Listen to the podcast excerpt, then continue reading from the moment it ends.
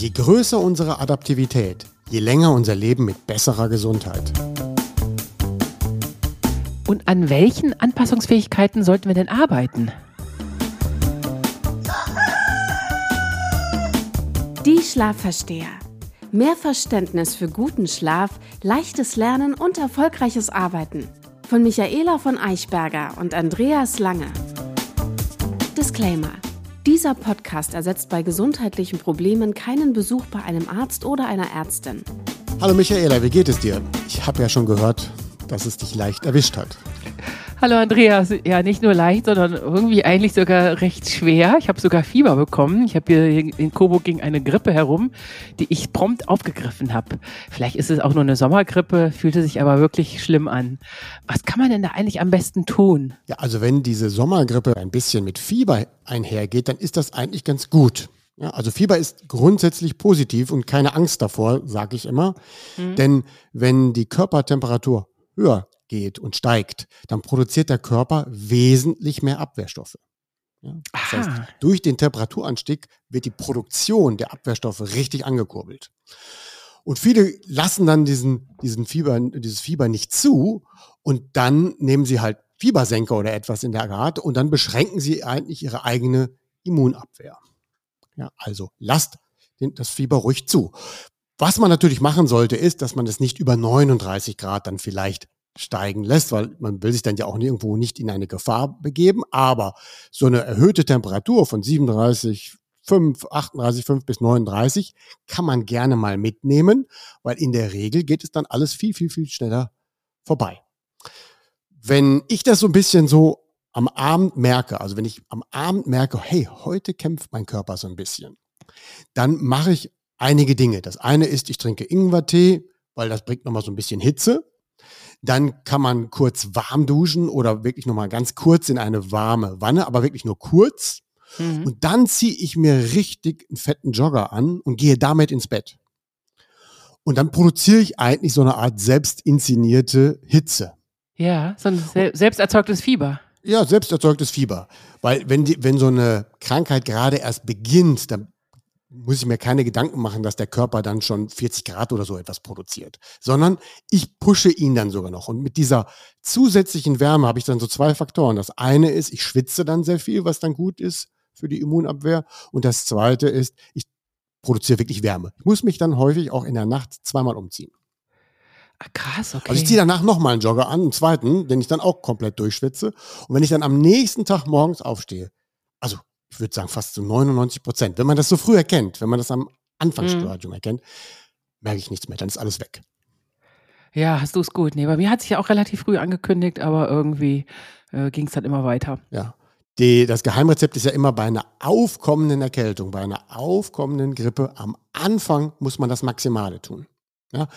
Dazu kommt ja auch weniger Essen, möglichst kaum Kohlenhydrate und viel trinken ausruhen und sich nicht belasten und dann direkt am Anfang diese Krankheit im Keim ersticken. Dir geht es auf jeden Fall gut. Du bist gesund. Mir geht es gut. Sehr und du gut. darfst direkt mit den Fragen weitermachen. Ja, genau, wollte ich gerade sagen. Jessica aus Dortmund fragt, wenn die Zirbeldrüse im Alter nachlässt, also weniger Melatonin produziert, so habe ich mich gefragt, was man dann so direkt für die Zirbeldrüse als solche tun kann. Mensch, unsere Zuhörer denken da richtig mit. Also, was kann ich tatsächlich selbst für die Zirbeldrüse tun? Gute Frage. Das, ich will das mal andersrum beantworten. Das Schlechteste, was man für unsere Zirbeldrüse tun kann, ist oder sind Kalkablagerungen.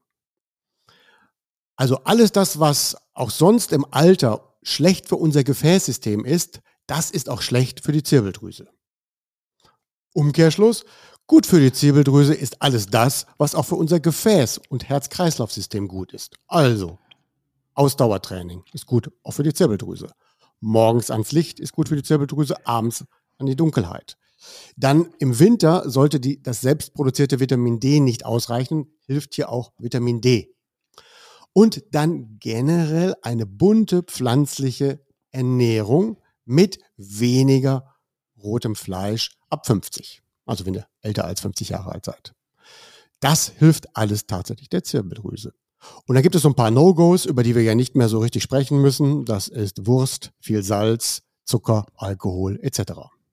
Ja, das wollte ich gerade fragen. Okay. Ja. Aber lange, also die kürzeste Formel ist, alles, was fürs Gefäßsystem gut ist, ist auch gut für die Zirbeldrüse. Hm.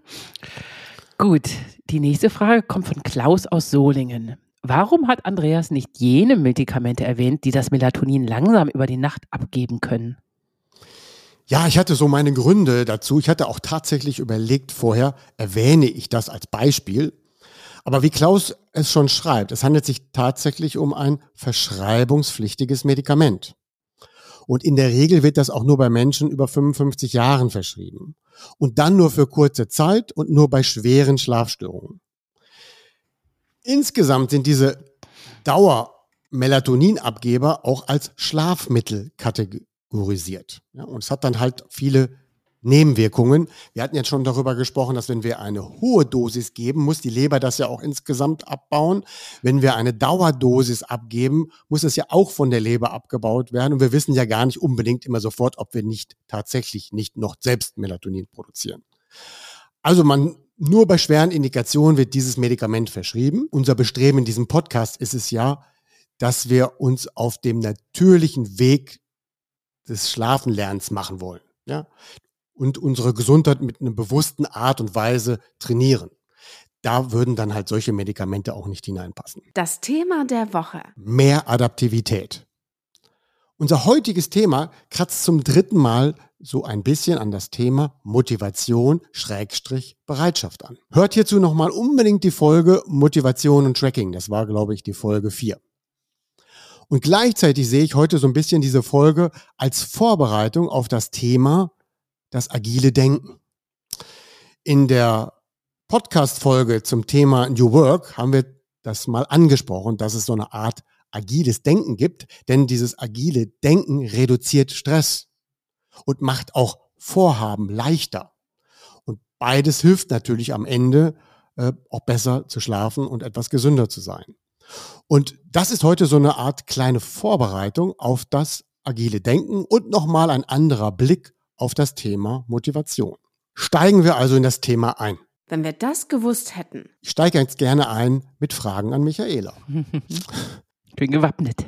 Welche Lebewesen haben sich in der Evolution durchgesetzt? Ich mache ein Beispiel.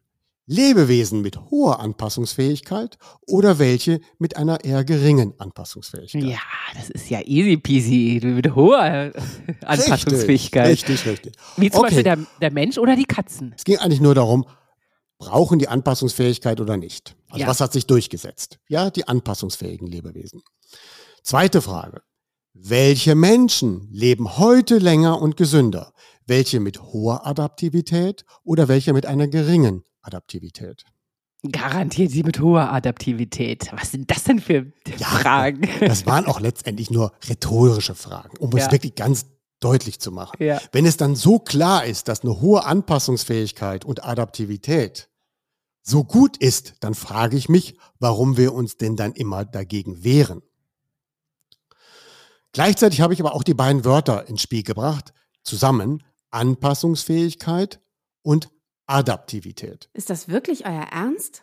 Es gibt da einen Unterschied, was den Gebrauch der beiden Wörter angeht, und zwar im Sinne Adaptivität bei einer Kompetenzentwicklung. Auf der mentalen Ebene spricht man von Adaptivität. Auch bei einer Team- oder Organisationsebene spricht man immer von Adaptivität. Also das Niveau zu haben mit Herausforderungen, mit Neuem, mit Unsicherheit und mit Zielen besser umgehen zu können. Und das kann man tatsächlich auch erlernen mit entsprechenden Techniken. Also auf der mentalen Ebene spricht man eher von Adaptivität. Und die Adaptivität auf körperlicher Ebene, da sprechen wir häufiger dann von Anpassungsfähigkeit. Und da gibt es eigentlich auch noch eine dritte Ebene, das ist dann die epigenetische Anpassungsfähigkeit. Da hatten wir schon viele Beispiele gegeben. Die wird halt angetriggert zum Beispiel durch Griffstärke, die wir entwickeln sollen. Hört nochmal die Folge Sport. Oder durch schnelles Rennen. Beides triggert uns positiv epigenetisch an und hilft unseren Genen.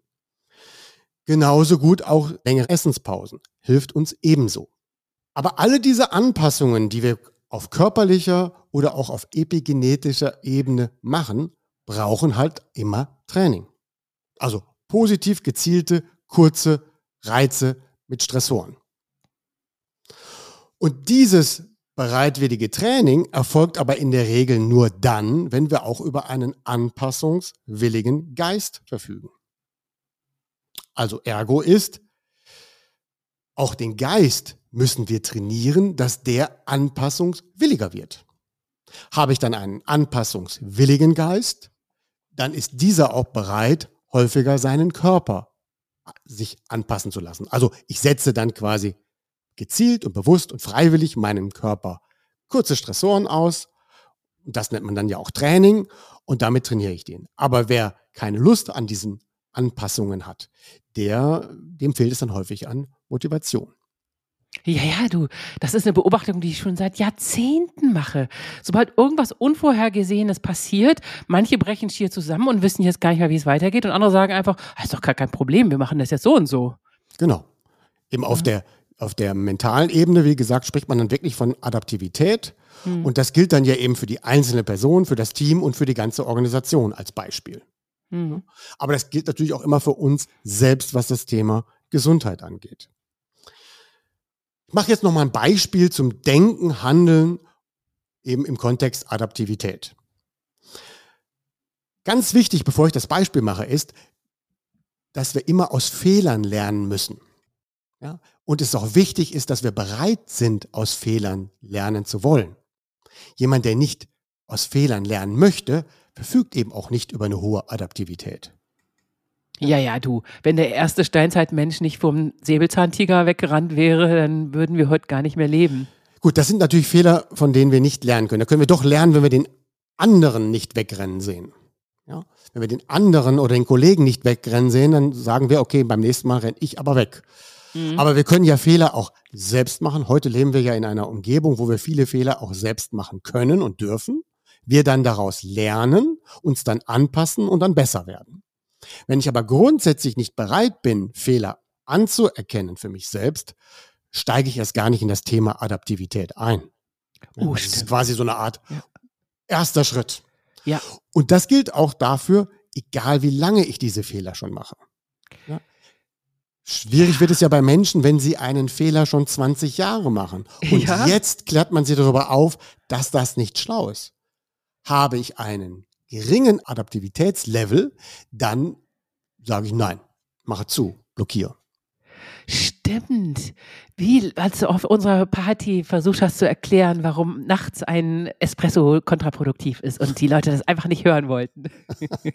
ja, mach das jetzt noch. Jetzt kommt eben das Beispiel. Also, wir wollen oder wir müssen aus Fehlern lernen. Das ist so eine Art Einstieg. Also, wir sagen, okay, ja, wir sind bereit, aus Fehlern zu lernen. Wenn jemand einen Ratschlag wenn, wenn, es, also wenn es einen Ratschlag gibt oder wir einen Ratschlag hören oder jemand einen Ratschlag macht, dann ist das plumpe Annehmen eins zu eins nicht immer die beste Lösung. Ja, ich mache einen Ratschlag und man nimmt das eins zu eins an, ist nicht unbedingt immer schlau. Stimmt. Genauso gut ist es aber auch nicht schlau, wenn jemand eine, einen Ratschlag macht und ich höre den Ratschlag, dass ich etwas kategorisch ablehne. Also sofort sage Nein. Also dieses Schwarz-Weiß-Denken. Ja, oder das hilft dann auch nicht. Also ja. plump alles anzunehmen ist genauso unschlau wie kategorisch alles abzulehnen. Mhm. Und die Kompetenz der Adaptivität ist, dass ich den Vorschlag, den ich höre, ausprobiere und dann für mich selbst richtig adaptiere. Mhm. Ja. Und vielleicht auch mal bemerke, was es bewirkt. So wie deine vielen, vielen Vorschläge, die du schon gemacht ja, hast. Manche wirken ja noch nicht mal für jeden, ne? Ja. weil ich kann etwas verändern und wirkt sich für den einen ganz doll aus, für den anderen weniger. Aber die Kompetenz der Adaptivität, über die wir ja sprechen, heißt, ich probiere das aus und erkenne, äh, ach, bei mir wirkt das nicht, aber dann doch und so weiter. Ja? Und das ist etwas, was ich auch lernen muss. Ja, ich probiere immer was aus, lerne aus Fehlern und verbessere es so lange, bis es für mich optimal passt. Es gibt ja keinen Trainingsplan der Welt, wenn man ihn jetzt in einer Zeitschrift druckt, dass der für jeden passt. Ja. Ich muss ihn für mich selbst adaptieren. für meine Zeit, die ich habe, für mein Leben, für meinen Körper, für mein Alter. Natürlich gibt es so allgemeine Trainingspläne, die kann man nur noch lesen, dann kann man daraus was rausnehmen, aber man muss immer lernen, das für sich selbst zu adaptieren und dann zu gucken, welche Dosis schaffe ich denn. Beispiel wäre jetzt zum Beispiel, weil du es gerade angesprochen hast, in einer Folge haben wir gesagt, wir sollten nicht mehr als zwei Tassen Kaffee am Tag trinken und nicht später als 14 Uhr. So, mhm. jetzt kommt die Anpassungsfähigkeit.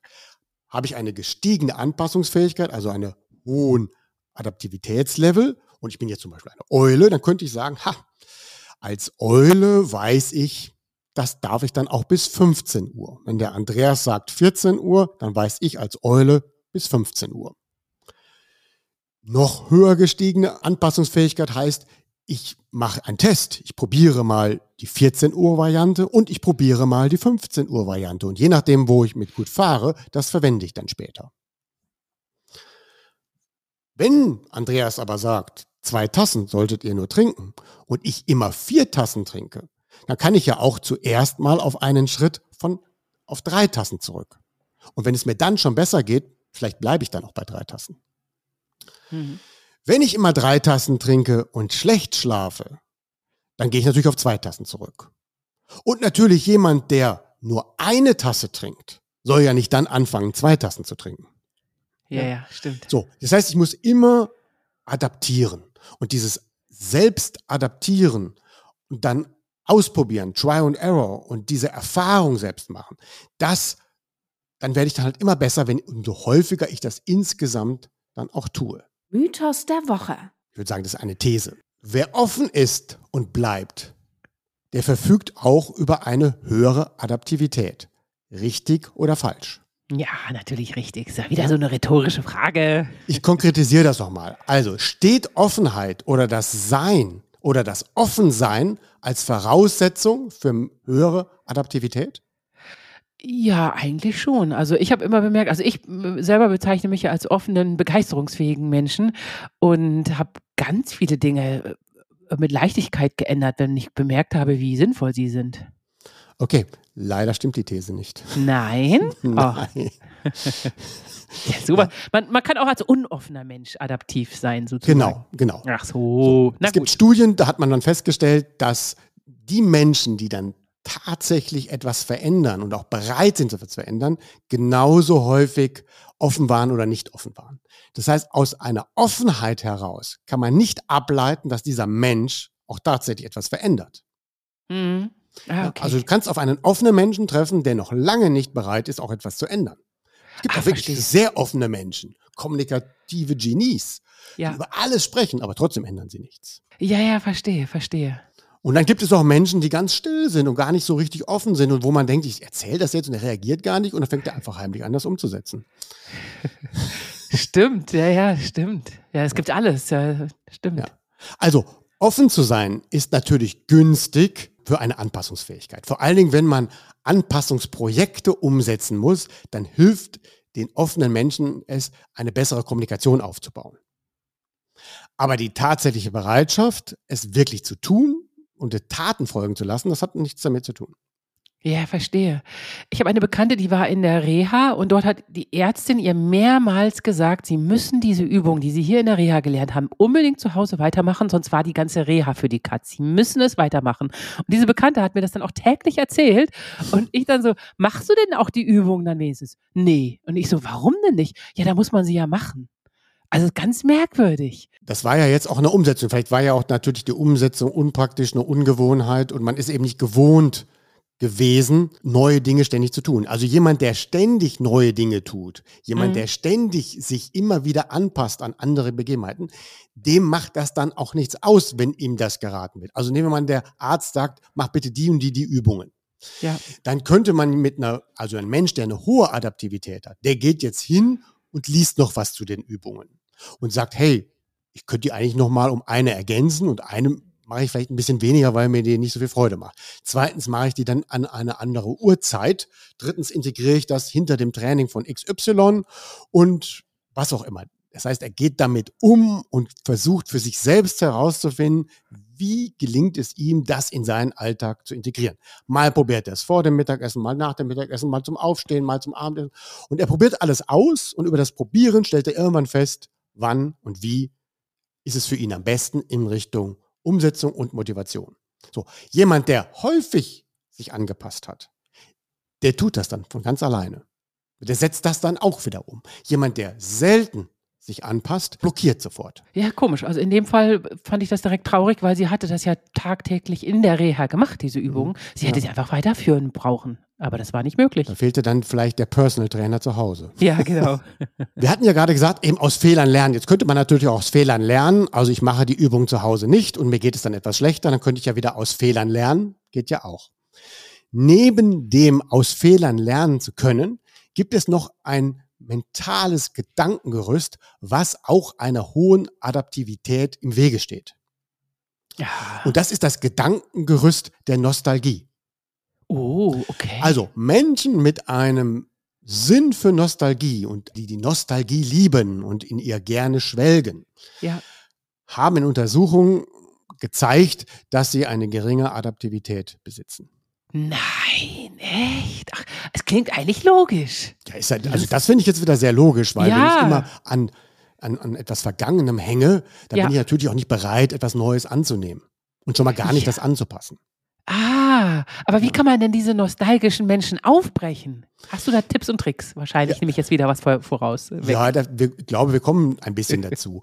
okay. Bei der Kompetenzadaptivität handelt es sich ja um eine eigenständige Fähigkeit. Und die wird halt dadurch gestärkt, dass man gute Erfahrungen damit gemacht hat, wenn man selbst Dinge anpasst. Also nicht eins zu eins etwas machen, da kann ich ja blockieren. Ne? Ich habe genau deinem Rat befolgt und es hat nicht geklappt. Genauso gut, ich nehme keine Ratschläge an, die sind meistens immer Unsinn. Das hat man ja gerade gesagt. Also ja. jemand, der zuhört und dann, also da ist ja Offenheit dann schon cool, aber der dann eben sagt, okay, ich passe das für mich selber an und mache damit meine eigenen Erfahrungen. Und wenn das von mir selbst angepasste gut funktioniert, dann hat man so eine, eine Art Selbstwirksamkeitserfahrung. Ich habe etwas genommen, es angepasst und es wirkt für mich super. Dann habe ich mich selbst erfahren, selbst gelernt und bin dann auch motivierter. Alles, was ich höre, lese und bekomme, passe ich immer an. Daraus ziehe ich auch eine ganz hohe Motivation. Ist nicht immer alles eins zu eins zu machen, sondern für mich anzupassen. Und wenn ich etwas für mich anpasse, prägt sich das auch viel besser ein und ich lerne dann was dazu und kann es dann auch wieder leichter an andere weitergeben. Mhm. Ja, wir sammeln dann über unser Leben viele positive Anpassungsversuche. Ich sage jetzt auch extra Anpassungsversuche, weil viele gehen ja auch schief. Aber dann ärgere ich mich nicht über diese Fehler, sondern daraus lerne ich ja und mache die Anpassung noch besser. Ja. Wie eben zum Beispiel mit diesem reduzierten Kaffeekonsum. Also passe ich das Kaffeetrinken an, finde da den eigenen Weg, dann habe ich eine gute Erfahrung gemacht. Erstens hilft die Sache als solche und ich habe eine Selbstwirksamkeitserfahrung gemacht im Sinne der Kompetenz, Adaptivität. Dann passe ich meine Ernährungsgewohnheiten an, indem ich etwas bunter und besser esse wenn das sich niederschlägt auf eine gute körperliche Erfahrung und ich das meinen, meinen eigenen Weg gefunden habe, also was schmeckt mir wirklich gut, was kann ich selber zubereiten, was passt zu mir und zu meinen Gewohnheiten, dann ist die Ernährungsumstellung auch leicht und dann fühle ich mich auch viel stolzer, weil ich meinen eigenen Weg gefunden habe Richtung bunte Ernährung. Ich suche meine Sportart, finde meine sportlichen Betätigungen, passe die ein paar Mal an, bis ich damit gute Erfahrungen gemacht habe. Und alles das sammle ich. Jede gute Erfahrung. Das gilt natürlich auch im Beruf.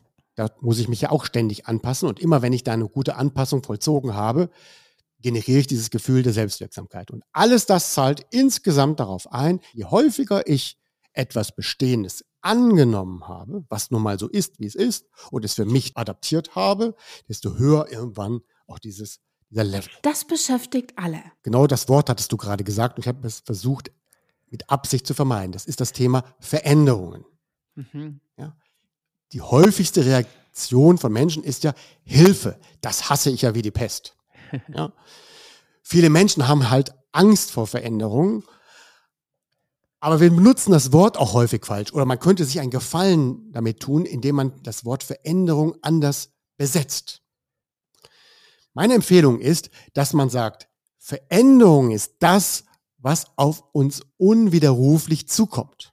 Also Klimaveränderungen, der demografische Wandel etc. Also alles das, was so passiert, was wir auch nicht ändern können. Das sind Veränderungen und jetzt kommt unsere geschulte Adaptionsfähigkeit. Das heißt, wir bekommen jetzt nicht einen Ratschlag von jemand anderem oder einen Tipp, den wir dann adaptieren, sondern wir nutzen unsere eigene Kompetenz der Adaptionsfähigkeit und entwickeln selbst Lösungen.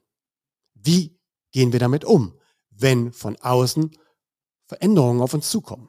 Also eine Stadt verändert sich, der Arbeitsmarkt verändert sich. Ich muss ja immer wieder mich anpassen. Natürlich gibt es dann Tipps, die adaptiere ich dann, aber irgendwann brauche ich mir auch gar keine Tipps mehr holen, weil ich gelernt habe, selbst über das adaptive Denken an Lösungen zu kommen. Mhm. Ja? Und das kann man richtig trainieren. Da gibt es dann eben auch Techniken, dass ich das Methodenset des adaptiven Denkens dafür nutze, selbst auf die Tipps und Lösungen zu kommen. Mhm. Ja, das ist so ein bisschen Werbung in einer Sache, weil genau das macht man dann ja eben in Unternehmen. Aber das, was ich da in Unternehmen mache, also Adaptivität lehren, das ist ja auch das, was man eigentlich auch für sich selbst zu Hause machen sollte. Einmal für Sie zusammengefasst. Übertragen wir das jetzt mal auf unseren Körper und also der Bereitschaft, was für unsere Gesundheit und für unseren Schlaf zu tun. Und da zitiere ich auch alte Beispiele. Im Herbst gehen die Temperaturen herunter. Was machen wir dann, Michaela? Ja, also eine Sache, die du ja zum Beispiel machst, ist, deine Jogging- oder deine Laufkleidung nicht zu verändern. Du gehst weiterhin mit kurzer Hose und T-Shirt raus zum Laufen, damit dein Körper lernt, sich anzupassen an diese Kälte. Genau. Im Herbst ist es ja auch noch nicht kalt. Nur weil es nicht mehr 20 Grad ist oder morgens vielleicht nur 10 oder 14 Grad, dann brauche ich immer noch keine lange Kleidung und ja, keine warme Jacke. Ich werde das auch machen. So, und, wenn und, und, dann beginne ich irgendwann mal im September mit 17 Grad und dann sind es dann im Oktober sind es dann 15 Grad. Aber wenn ich das beibehalte, geht das meistens ganz gut bis Dezember. Irgendwann laufe ich dann bei 5, 6 Grad tatsächlich noch mit kurzer Hose und T-Shirt. Es ist nicht für jeden zu empfehlen, nicht jeder hat das so lange trainiert. Aber versucht es ein wenig mal, wenn ihr jetzt in den Herbst hinein, wenn es in den Herbst hineingeht, sich dann wirklich diesen Kältereizen auszusetzen, auch eben nicht länger als eine halbe Stunde, wie gesagt. Für Untrainierte nicht länger als eine halbe Stunde, aber bei einer halben Stunde Kältereiz werden wir nicht erfrieren und uns auch keine Erkältung holen, sondern wir setzen unserem Körper ähm, Stressoren aus und der Körper lernt dann zu adaptieren. Er lernt dann mit diesen Kältereizen umzugehen. Das heißt, die Thermoregulation wird verbessert. Er ist dann in der Lage, schneller auf Temperaturveränderungen zu reagieren. Und wir vermehren unser braunes Fett, das sogenannte gute Fett in unserem Körper. Ja, und das wärmt. Ja, genau. Okay, das war so das Erste. Zweite ist, der Körper verliert im Alter seine Muskelkraft. Also muss ich ja jetzt entgegenarbeiten. Welche Lösung wäre das dann? Also wenn der Körper von Natur aus Muskelkraft verliert, jedes Jahr ein Prozent, sagen wir mal. Hm. So, und wenn das losgeht mit 25 oder mit 30, ja, was muss ich denn dann tun? Unbedingt Krafttraining, Hanteltraining, Krafttraining, irgendwas. Genau, ich muss dann mit Krafttraining entgegenarbeiten oder ich sollte mit Krafttraining entgegenarbeiten. Und irgendwann ab 50 wird es dann wirklich wichtig. Da wird es Pflicht. Ja, wir haben ja dazu zwei Folgen gemacht über den Sport und dann irgendwann wird Krafttraining fast zur Pflicht, weil nur mit einem entsprechenden Muskelkorsett schütze ich mich erstens davor, dass ich nicht falle und stürze und wenn ich mal falle und stürze, dass ich dann wenigstens keine Verletzungen mehr leide. Gleichzeitig ermöglicht mir aber auch nur ein gutes Muskelkorsett, dass ich dann auch noch mobil, flexibel bleibe und es stärkt ja dann auch unseren Hormonhaushalt. Also, es lohnt sich auf jeden Fall. Dann ist der Weg von der ersten Sportart zur zweiten Sportart viel kürzer. Also ja. jemand macht keinen Sport und er lernt die erste Sportart, dann ist es ein Riesenmove. Der Körper muss ja. alles Mögliche machen, damit er das überhaupt bewältigt bekommt. Ist aber erstmal eine gute Herausforderung für ihn. Mhm. Wenn ich dann von der ersten zur zweiten Sportart komme, die ich parallel im Leben mache, dann muss er gar nicht mehr so viel leisten, weil er das schon lockerer wegsteckt, die zweite Sportart. Dann mache ich irgendwann mal die dritte Sportart hinzu und der Körper kann es noch schneller. Und wenn ich die vierte, fünfte, sechste Sportart erlerne, mache, betreibe, dann ist es irgendwann für den Körper so, dass er sich mit einem Blitztempo sich der nächsten Sportart annähert. Und das ist dann eben diese gestiegene Adaptivität. Habe ich schon viele Sportarten gelernt und betreibe viele Sportarten parallel, dann sind die Reize, was die nächste Sport angeht, zwar auch immer wieder üben einen Unterschied aus, aber ich erlerne das viel schneller. Wenn ich jetzt vier, fünf Sportarten mache und fahre zum ersten Mal im Winter wieder Ski, dann merke ich das ein bisschen. Jemand, der mhm. aber nur eine Sportart macht und fährt dann im Winterski, der merkt es ganz doll. Ja, aber wohl dem, der in eine Skifahrerfamilie geboren wurde. Ich habe immer den Eindruck, die Leute, die schon ab ihrem vierten Lebensjahr auf Skier gesetzt wurden, dass die ganz schnell Tennis, Golf, alles so im, im Nebenher irgendwie gelernt haben, sofort gut waren. Ja, aber das gilt für andere Sportarten auch. Hauptsache, ich habe als Kind auch technische Sportarten gelernt. Und das sind ja dann die drei, die wir auch in unseren Folgen empfohlen haben. Also drei verschiedene Sportarten sind eigentlich Pflicht. Wir müssen etwas für die Kraft tun, wir müssen etwas für die Ausdauer tun und wir sollten uns mindestens eine technische Sportart aussuchen. Wenn wir dem Körper diese Trainingsreize aussetzen, dann trainieren wir ja auch zugleich das Immunsystem. Also wir helfen unserem Immunsystem dabei, sich anzupassen. Und da möchte ich das mal mit so einem Beispiel erklären. Wir hatten ja gerade über zwei, drei Sportarten gesprochen. Das heißt, wir haben ja ständig dann irgendwie Sport zu machen. Und ich starte jetzt mal mit einem Menschen, der ein Immunlevel hat von 50. Und das Anzustrebende wäre 100, maximal 100 Prozent. Hm. Und wenn der jetzt sein erstes Training macht, dann sinkt sein Immunsystem nach dem Training auf ein Level von 40. Ach du Schreck. So, wenn er jetzt also eine Abwehrstärke von 50 aufweist, was jetzt nicht sonderlich hoch ist, so eher im Durchschnitt ist, dann ist er aber für die ersten Stunden nach dem Training empfindlicher, was Erreger und sonstige Infektionen angeht. Mhm. Wenn er sich davon aber erholt hat, bestenfalls nach guter Ernährung und einer guten Nacht, dann befindet sich sein Immunsystem auf einem Level von 51. Ach nur, ich hätte gedacht 60. Ja, ich habe jetzt, das ist einfach nur ein Beispiel, das ist jetzt fiktiv. Okay. Nach einem Training. Ja. Dann trainiert er wieder, zwei Tage später, die gleiche Sportart. Dann nach diesem Training fällt er dann nicht mehr auf 40 zurück, sondern auf 41.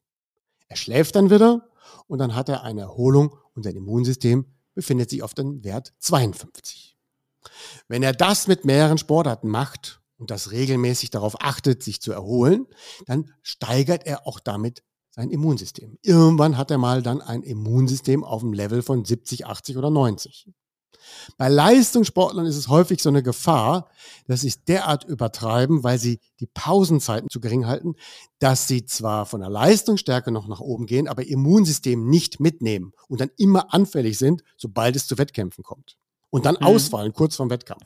Also es ist ganz wichtig, dass ich so trainiere, dass wenn der Wettkampf kommt, ich dann aber auch gesund bin. Nicht, dass ich dreieinhalb Jahre vor Olympischen Spiele trainiere und mir dann zwei Wochen vor den Olympischen Spielen eine Infektion hole. Ja, ja, oder genau die wichtigsten Spieler beim BVB Champions League Spiel ausfallen. Ja, also BVB nimmt eine Sonderrolle ein, da fällt ja immer einer aus. Ja, das ist ja, ja, aber davon ruft mich ja keiner an. ja, also, wie steigern wir das jetzt überhaupt? Das heißt, wir setzen unterschiedliche Trainingsreize und nicht immer die gleichen. Das ist schon mal gut. Dann müssen wir auch zwischen den gleichen Trainingsreizen ausreichend Pause hingeben. Also wenn wir, es macht keinen Sinn, jeden Tag Krafttraining zu machen, genauso gut macht es keinen Sinn, jeden Tag Ausdauertraining zu machen. Also es gibt unterschiedliche Ausdauertrainingseinheiten, es gibt unterschiedliche Krafttrainingseinheiten und dann braucht man in der Regel von einer gleichen Trainingseinheit, also wenn ich eine bestimmte Übung mache, meistens einen Tag Pause und dann darf ich es erst wieder machen. Mhm. So. Das ist natürlich ein bisschen kompliziert, so einen Trainingsplan zu gestalten. Also wie gestalte ich mir eine Woche? In dem Ausdauertraining stattfindet, Krafttraining stattfindet, auch ein bisschen technisches Training und mein Körper sich noch erholen kann. Und das kann ich ja nur durch Ausprobieren erlernen. Und da muss ich meinen eigenen Plan machen. Kein Trainer der Welt kann mir da den perfekten Plan machen. Ah, okay. Ja. So, jemand mit einem hohen Adaptivitätsgrad erfasst das schnell und probiert es aus und hat Spaß bei diesem Ausprobieren. Er entwickelt selbst dann Trainingspläne, versucht sich daran zu halten, stellt fest, das eine oder andere klappt nicht und passt die dann auch wieder an. Und dann wird er immer besser in diesem Thema. Brauchst du denn überhaupt noch Regeneration? Du machst ja jeden Tag extremen Sport. Ja, also ich passe schon immer auf, dass ich, wenn ich heute ähm, starkes Laufen gemacht habe, als Beispiel, dann werde ich morgen nur leichtes Auslaufen machen. Also an einem Morgen, wo ich stark gerannt bin, viel gerannt bin und schnell gerannt bin mit vielen Spurts, werde ich am nächsten Tag nur locker laufen. Mhm. Und dann einen Tag nicht laufen, sondern nur strammes Spazieren gehen. Und in diesem Tag machst du dann aber auch kein Krafttraining. Der ist dann wirklich Regenerationstag. Ich trenne dann zum Beispiel, wenn, weil das Laufen ja wirklich, sagen wir mal, meine Beine trainiert, habe ich dann ein Krafttraining, was sich ausschließlich dem Oberkörper widmet. Am selben Tag oder am nächsten Tag? Das kommt auf an, welche Einheit ich gemacht habe. Wenn ich jetzt zum Beispiel nur schnelles Gehen mache oder Auslaufen mache, dann kann ich an diesem Tag auch natürlich noch den Oberkörper trainieren. Habe ich dieses extensive Rennen gemacht, dann mache ich an dem Tag auch kein Krafttraining mehr. Mhm, okay. Und dann muss ich natürlich darauf achten, dass insgesamt ein Tag in der Woche wirklich ein absoluter Ruhetag ist, an dem ich versuche, keinen Sport zu machen. Mhm. Was für mich persönlich immer der schlimmste Tag der Woche ist. ja. Ich mache mir die ganze Woche immer nur die Gedanken, wie fülle ich jeden Tag mit Ablenkung, dass ich an dem Tag keinen Sport machen darf. ich kann es ja mittlerweile nachvollziehen, weil ich habe ja gemerkt, was für ein toller Energieschalter angestellt wird, umgelegt wird, wenn man morgens läuft. Und das fehlt mir jetzt auch aktuell. Mit meiner Grippe ist es ein bisschen blöd. Ja, da musst du jetzt pausieren. Ja. So, ein drittes Beispiel für Anpassungsfähigkeit ist jetzt noch das mit der 16 zu 8 Ernährung. Warum und wie das funktioniert, dazu müsst ihr unbedingt nochmal die Folge hören, da muss ich mich jetzt nicht wiederholen. Aber es erfolgt eine Anpassung von höherer Adaptivität. Wenn wir denn zum Beispiel das 16 zu 8 mal eine längere Zeit machen und auch für uns selbst adaptieren, ne, weil man muss es ja nicht eins zu eins machen, hört euch die Folge an und adaptiert für euch selbst. Wenn ich dann aber zum Beispiel mal sechs Stunden nichts zu essen bekomme, dann stecke ich das ganz locker weg. Weil mein Körper hat eben diese hohe Adaptivität. Er bekommt jetzt sechs Stunden nicht zu essen, kein Problem, sagt er dann. Der meldet dann auch keinen Stress. Gleichzeitig, wenn ich das lerne mit dem 16 zu 8 und immer dann, wenn ich 16 zu 8 mache, macht auch der Körper immer eine kleine Anpassung. Nämlich er stellt um von wachsen auf reparieren. Das hatten wir ja schon erklärt. Mhm. Also wenn ich ständig Nahrungszufuhr betreibe, dann sind unsere Zellen so getriggert, dass sie dann sich immer teilen und teilen und teilen. Und man, der Körper investiert nicht in die Reparatur von Zellen.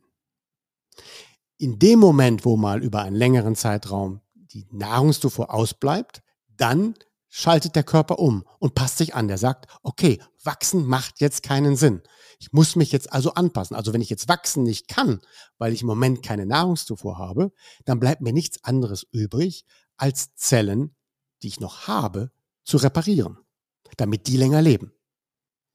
Ja? Und das hilf, hilft eben unserer Telomere. Und dazu hatten wir auch eine Folge gemacht, länger jung bleiben. Mhm. Ja, das war jetzt das dritte Beispiel dazu, was das Thema Anpassungsfähigkeit angeht. Aber jede körperliche Anpassungsfähigkeit oder auch jede epigenetische Anpassungsfähigkeit folgt unserem Denken. Also zuerst muss unser Denken flexibel werden und dann bin ich auch in der Lage, das auch körperlich umzusetzen. Unser Tipp der Woche. Da habe ich einen speziellen Tipp mitgebracht und das ist eben ein mentaler Tipp. Ja, ich nenne das immer, oder das heißt auch vielleicht offiziell so, den Kreis der eigenen Wirksamkeit. Es gibt halt Dinge, die ich nicht ändern kann. Und damit beschäftige ich mich dann aber in der Regel nur einmal. Das nehme ich dann zur Kenntnis und dann war es das. Dinge, die ich verändern kann, also das ist der zweite Punkt, da investiere ich Zeit. Ja, und die erhalten dann auch die volle Aufmerksamkeit. Ja, also wir haben quasi diese beiden Dinge. Dinge, die ich nicht ändern kann und Dinge, die ich ändern kann. Ja. Und als Übung brauchen wir jetzt ein Blatt weißes Papier und darüber schreibe ich ganz oben das schlecht formulierte Problem. Ja, dann mache ich zwei Kreise. Einen inneren Kreis, also was kann ich selbst lösen, und der äußere Kreis, was kann ich nicht ändern. So. Und das mache ich jetzt am Beispiel älter werden. Also wir nehmen jetzt den Zettel und schreiben oben drüber älter werden. Dann haben wir den äußeren Kreis. Was kann ich jetzt in den äußeren Kreis schreiben?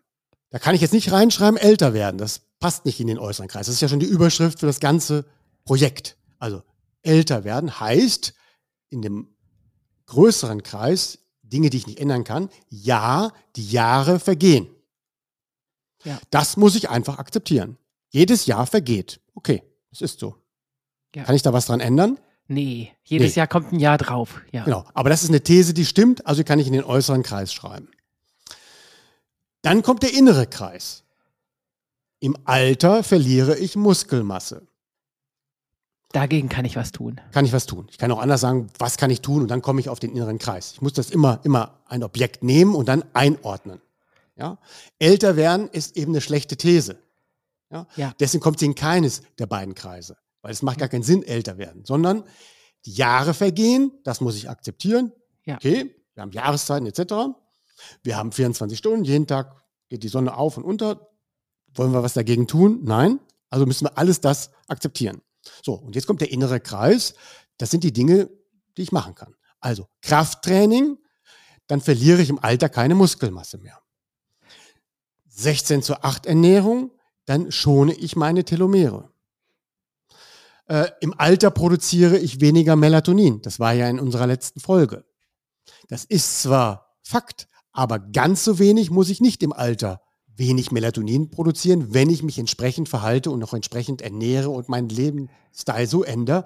Hört nochmal dazu die letzte Folge. Dann kann ich auch was gegen den Melatoninmangel tun.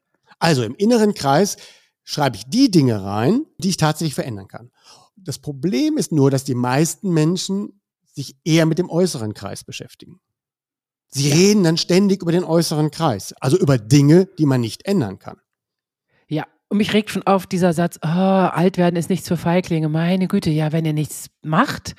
Aber mich, ich, mich regt so auch schon auf, wenn Leute sich in diese Unbeweglichkeit hineinfallen lassen und sagen, ja, im Alter wird man halt unbeweglich. Nein, muss man gar nicht. Nein. Meine Mutter wird bald 80 und kann noch 50 Liegestütze und äh, 100 Squats hintereinander. Man muss halt jeden Tag die Übung machen.